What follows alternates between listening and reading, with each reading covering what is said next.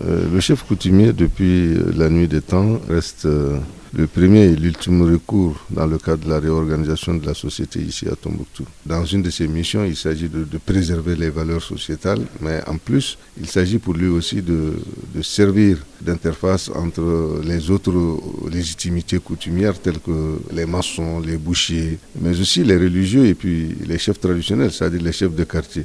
C'est dans ce cadre que sa famille reste euh, l'unique dépositaire de la chefferie euh, traditionnelle depuis sous les anciens régimes du Pachalik, du Kahia, en passant par le cantonat jusqu'à actuellement où c'est à titre honorifique qu'on conserve euh, ces traditions. Donc c'est comme ça, il vient de succéder en 2015 à son oncle qui est décédé, qui a eu à diriger pendant quelques temps et lui aussi de 2015 à nos jours a gardé la chefferie.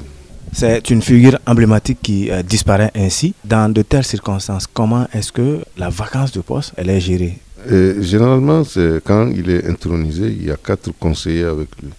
Donc, euh, pendant cette période de transition, donc automatiquement, un des conseillers prend la relève en attendant qu'officiellement, le plus âgé de la famille soit désigné pour l'intronisation. Donc, c'est comme ça que ça fonctionne.